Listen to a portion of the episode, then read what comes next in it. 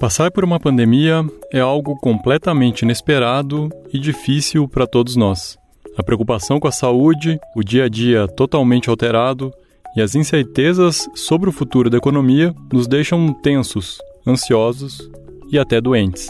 No caso dos professores, pesa o fato de que os espaços que eram voltados à vida pessoal passaram a ser ocupados por atividades de trabalho, que as ferramentas para ensinar à distância ainda são pouco conhecidas e que muitos de seus alunos estão tendo dificuldades e ficando para trás. Eu sou Ricardo Ampudia e no Folha na Sala de hoje vamos mostrar como anda a saúde mental dos professores em época de pandemia e o que podemos fazer para cuidar dela. O desafio da adaptação, limitada pelas condições sociais, econômicas e emocionais de cada um, traz o risco de, além da pandemia de coronavírus, enfrentarmos também uma epidemia de depressão e ansiedade. Tensão, medo, nervosismo, insegurança, todos nós estamos lidando com esses sentimentos nesses últimos dias por causa da pandemia do coronavírus. Ainda que de forma involuntária, boa parte da humanidade está passando por uma experiência psicológica nunca vista antes na história. E os resultados, segundo especialistas, poderão ser observados nos próximos meses.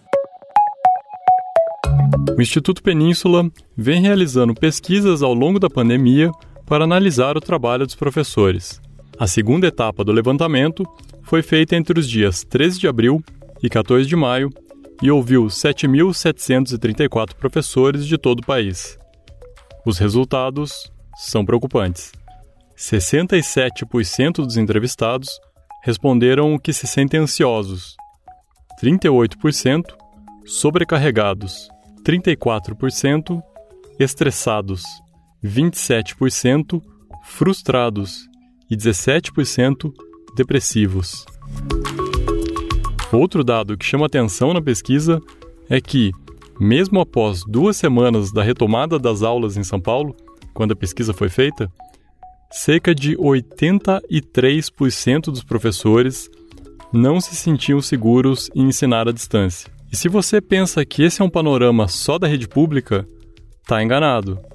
Na rede estadual paulista, 4,3% dos professores se sentiam preparados para ministrar aulas online. Na rede privada, esse número era menor, 3,8%, e só estava à frente da rede municipal, onde apenas 2,9% se sentiam seguros com a modalidade. Esse momento pegou os professores de surpresa. A mesma pesquisa indica que, em média, 88% deles nunca tinha dado uma aula à distância antes. Ter que aprender às pressas um novo formato pode explicar os altos índices de ansiedade e frustração e eles dizem que não se sentem preparados para o ensino virtual. Essa é a psicóloga e pedagoga Ana Carolina D'Agostini. Então, você vê que com a pandemia, o isolamento social, eles tiveram que migrar para esse tipo de tecnologia praticamente aí do dia para a noite, e a maioria não recebeu qualquer suporte ou capacitação nas escolas públicas, e, e as escolas, na verdade, não pararam, né? elas só migraram para um outro ambiente e o professor acabou assumindo mais tarefas do que antes. A Ana, que é mestre em Psicologia da Educação pela Universidade de Colômbia, tem ouvido diretores e professores da rede pública como parte de uma pesquisa do Instituto Ame Sua Mente, que trabalha com prevenção e saúde mental nas escolas. E muitos professores trazem que estão preocupados com os alunos que estão sofrendo diversos tipos de violência doméstica em casa é, a maioria dos professores traz que tem receio que os alunos não estão aprendendo e que o déficit de aprendizagem quando eles voltarem para a escola vai ser muito grande. Ela diz ainda que há uma preocupação grande com o aumento da evasão escolar, que os alunos abandonem a escola e passem para o trabalho informal, e até com o abuso de drogas e gravidez precoce.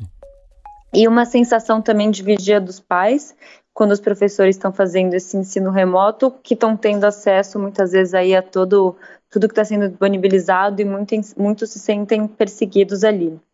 E essa falta de tempo que já vinha sendo trazida antes da questão da pandemia, ela se intensificou Então, nessas conversas que a gente está tendo com os diretores, a gente procura trazer um olhar para isso também, como é que eles podem manter a saúde mental em meio a tudo isso que atravessou a todos nós, né? Mas na profissão de educação tem algumas peculiaridades. É, como eu disse no começo do episódio, é uma baciada de emoções para lidar. O nervosismo de ter que aprender algo rápido, de não saber se está funcionando, somado ainda à preocupação com a saúde, com a família e com a situação do país que tem afetado todos nós. Eu pedi orientações para Isabela Ianelli, que é pedagoga Trabalhou como professora no ensino infantil por 10 anos e hoje dá cursos sobre bem-estar emocional. Além de dicas de como relaxar, eu queria que ela me desse um caminho sobre como interpretar melhor tudo isso que a gente está vivendo. Porque não adianta meditar por 20 minutos e passar o resto do dia em desespero. É um lembrete muito importante que não é só para gente que está difícil, sabe? É não individualizar. Então, se você estiver inseguro, ansioso, é, deprimido, é só a gente lembrar que para todo mundo está difícil. Assim como eu disse que não vai ter uma pílula mágica que vai ajudar a gente imediatamente, é, isso não vai acontecer porque a gente está inserido numa sociedade que é muito complexa, tem muitas dificuldades e num momento de pandemia mais ainda. Então, esse não individualizar pode ser um lembrete para a gente que não é só com a gente que está difícil. Está difícil para mim, está difícil para o meu aluno, está difícil para a gestora da escola, né? Está difícil para o pai, para a mãe. Então é, é, uma ajuda assim de que o problema não é com você, não é só com você. Fica tranquila, a culpa não é sua. A Isabela tem uma dica ótima para professores que estão com sobrecarga de trabalho. De novo, não existe pílula mágica mas um bom diálogo e enxergar a realidade do outro pode ajudar a melhorar as coisas. E aí também tem, tem um, um, ponto interessante, assim, é que essa demanda, muitas vezes, os professores ao meu redor, eles estão estão dizendo, né, que essa demanda muitas vezes vem de uma insegurança da gestão, assim, vem de uma insegurança com em relação ao, ao, conteúdo, em relação aos pais. Um ponto muito interessante seria os professores se se reunirem para jogar limpo assim com essa gestão, sabe? Às vezes a gente conseguir jogar real, os professores se unirem e pedirem uma ajuda para a gestão que também está confusa, às vezes essa, essa conversa pode fluir de um lugar de, de se humanizar, sabe? Da gente perceber que tem um ser humano do outro lado. E que às vezes não é, não vai depender só do professor organizar a agenda dele direitinho, porque às vezes a demanda é muito mais absurda do que, do que a gente consegue dar conta.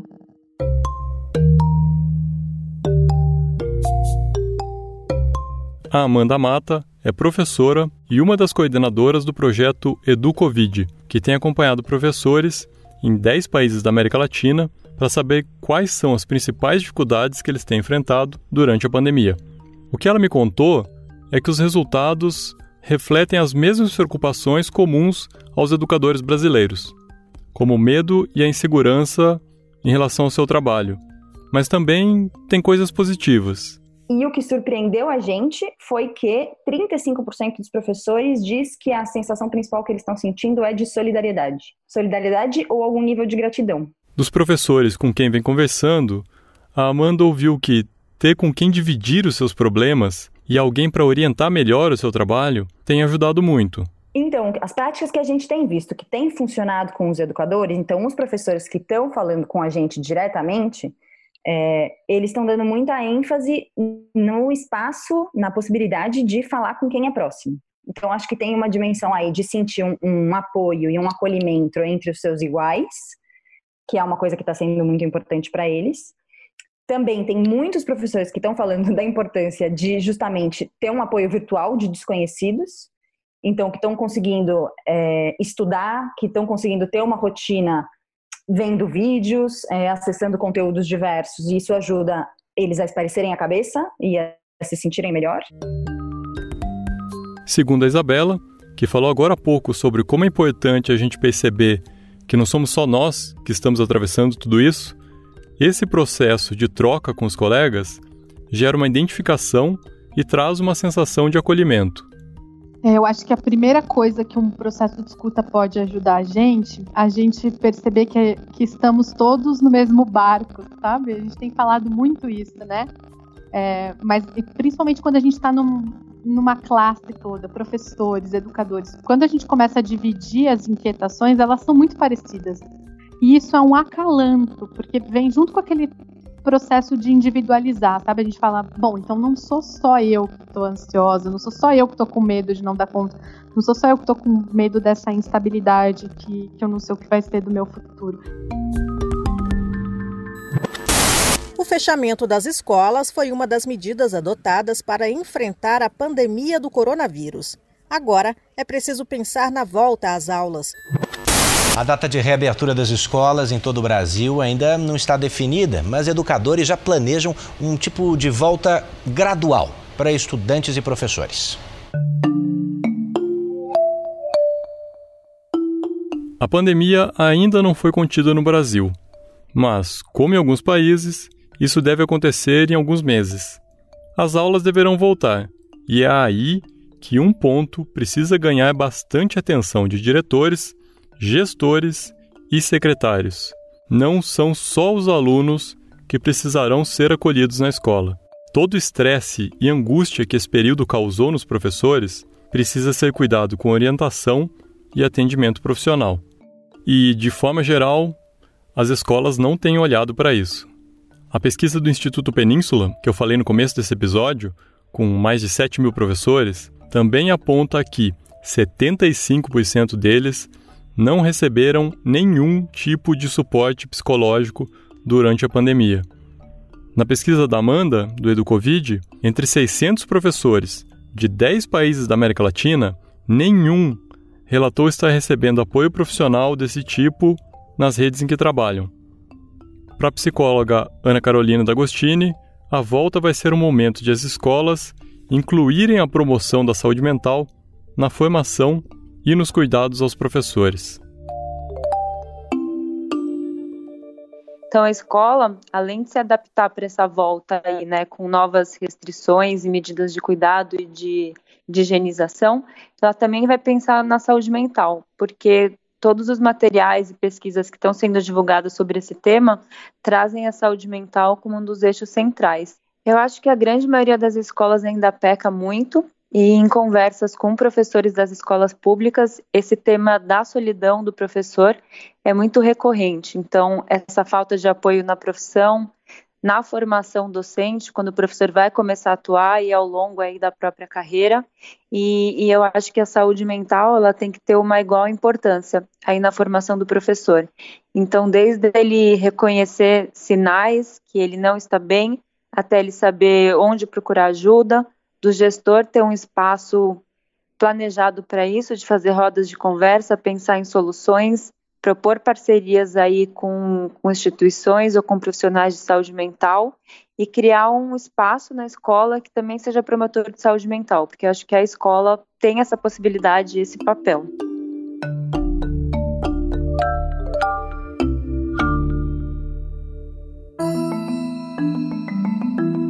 Ok, a gente viu que não existe mágica para mudar de vida, acordar amanhã plena, sem defeitos, motivadíssima.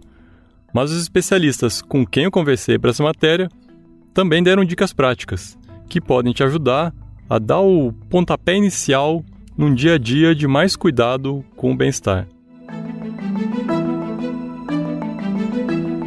Saiba quando terminar o seu trabalho e tente relaxar. Foque naquilo que você está fazendo no momento. Se está assistindo um filme, assista ao filme. Nada de ficar pensando na atividade que precisa corrigir, a mensagem que deixou para responder. Não é fácil.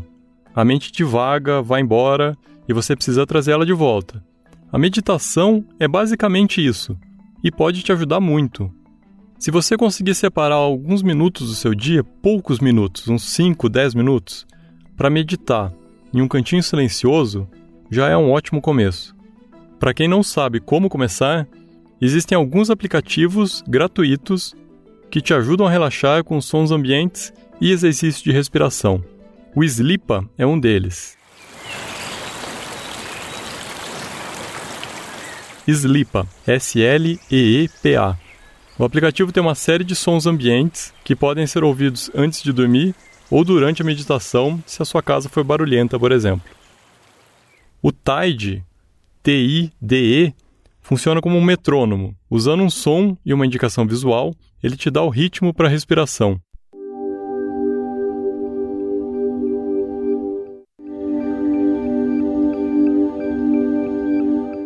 Você pode inclusive deixar o telefone sobre a barriga quando estiver deitado, porque ele vibra para te dizer quando inspirar e quando expirar.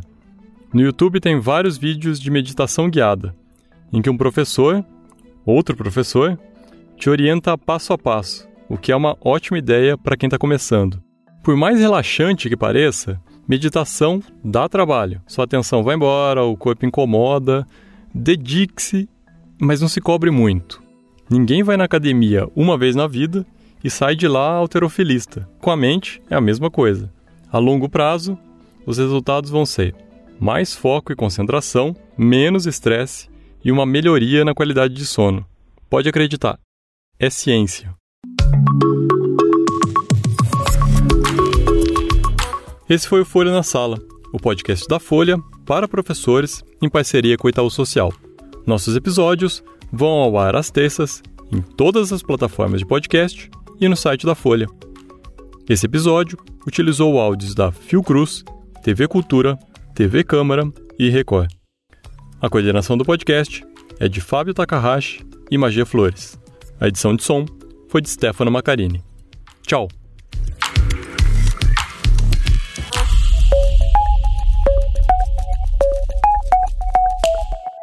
Para tecer uma educação de qualidade, é preciso entrelaçar bons fios. O Polo, ambiente de formação do Itaú Social, valoriza os saberes, o diálogo e a troca de experiências. Conheça mais sobre o Polo em polo.org.br. Itaú Social.